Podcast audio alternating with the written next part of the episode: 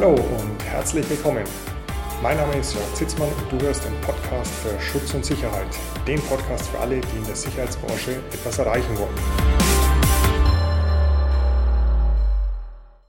Kann man mit der Dienstkleidung das Arbeitnehmerüberlassungsgesetz umgehen? Hat die Dienstkleidung überhaupt eine Relevanz, wer wann, wo, wie arbeiten darf oder wer immer angestellt ist? Das erfahrt ihr in dieser Folge. Hallo und herzlich willkommen zu einer neuen Folge im Podcast für Schutz und Sicherheit und dem YouTube-Kanal der Akademie für Sicherheit. Heute geht es auch mal wieder um eine Zuhörerfrage und zwar um das Thema Dienstkleidung und wer wann wo welche Dienstkleidung tragen darf. Die Frage lautet wie folgt. Hallo Herr Zitzmann, ich habe eine Frage, zu welchen Sie regelmäßig im Podcast ermutigen, welche möglicherweise ein Video wert wäre. Ich bin seit Jahren ganz klassisch in einer regionalen Fabrik über einen Sicherheitsdienstleister als Werkschutz eingesetzt. Also ist jemand über einen Sicherheitsdienstleister, das ist ja kein Werkschutz, sondern Objektschutz, aber das spielt jetzt keine Rolle. Also wir haben einen Kunden und dort arbeitet ein Mitarbeiter eines Sicherheitsunternehmens. So, wenn wir einen Personalengpass im Objekt haben, hilft uns eine nette Kollegin von einem anderen Sicherheitsunternehmen quasi Sub- oder Nachunternehmen aus. Wenn sie dies tut, trägt sie keine Dienstkleidung, sondern erscheint angemessen in Zivil. Bei einer Begehung letztens fiel dies unserem Betriebsleiter auf vom Sicherheitsdienstleister und es wurde beschlossen, dass die Kollegin Arbeitskleidung von uns bekommen soll, jedoch ohne unsere Firmenlogos, da man sonst in der Arbeitnehmerüberlassung wäre. Also sehr spannend, kann ich durch ein Logo abtrennen, aus der Arbeitnehmerüberlassung rauskommen. Ich tue mich schwer damit zu glauben, dass eine Rechtsvorschrift existiert, welche die Kleiderkammer veranlassen soll, Firmenlogos von den Kleidungsstücken abzutrennen. Deshalb bitte ich Sie um eine Klarstellung, wer darf welche Dienstkleidung mit welchen Firmenlogos tragen bezogen auf die Abfolge Kunde, Hauptunternehmer, Nachunternehmer. Ja, also eine sehr spannende Frage, die auch garantiert Praxisbezug hat. Das wird garantiert in vielen Unternehmen vorkommen, dass sowas passiert. Ja, und jetzt ist die, fangen wir gleich mit dieser Kernfrage an. Kann ich eine Arbeitnehmerüberlassung dadurch umgehen, dass ich hier ein Firmenlogo abtrenne?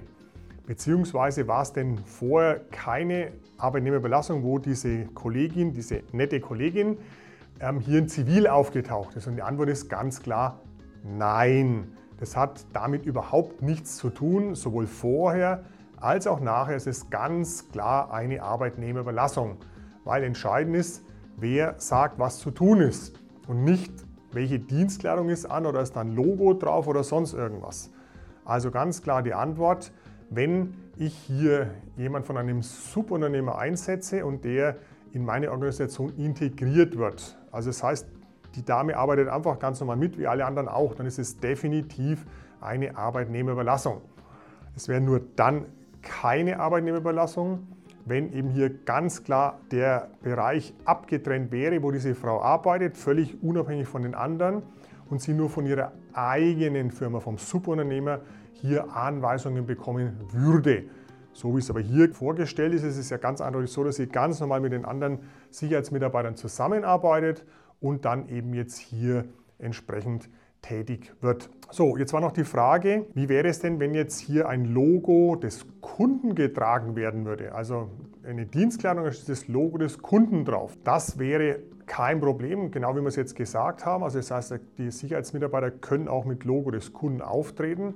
Entscheidend auch hier wieder ist ganz klar, wer gibt die Anweisungen. Ja, also bekommen die die Anweisungen vom Kunden, dann wäre es wieder Arbeitnehmerüberlassung. Bekommen Sie die Anweisungen vom Sicherheitsunternehmen, dann ist es keine Arbeitnehmerüberlassung. Allein dieses Logo oder eine Dienstkleidung, wie auch immer die hier aussieht, ist definitiv nicht entscheidend dafür, ob eine Arbeitnehmerüberlassung vorliegt oder nicht. Also, Fazit.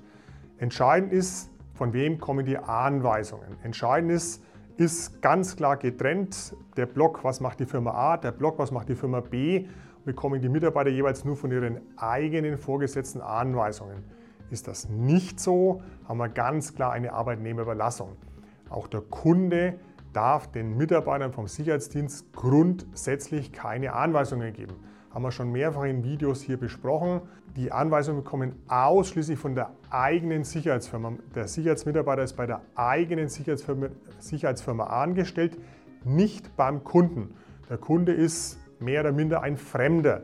Und von einem Fremden darf in einem Arbeitsverhältnis keine Anweisungen annehmen. Ich würde gegen meinen Arbeitsvertrag verstoßen und wenn es zum Beispiel zu einem Arbeitsunfall kommt, dann würde hier kein Versicherungsschutz vorliegen, weil eine Tätigkeit durchgeführt wird, die laut Dienstanweisung hier nicht vorgegeben ist. Habt ihr auch Fragen? Dann könnt ihr die gerne jederzeit stellen. Schickt sie uns rein. Hat euch das Video gefallen, dann gerne das Video hier liken und den Kanal abonnieren, dass ihr auch in Zukunft bei solchen Fragen mit dabei seid. Ansonsten alles Gute und bis zur nächsten Woche.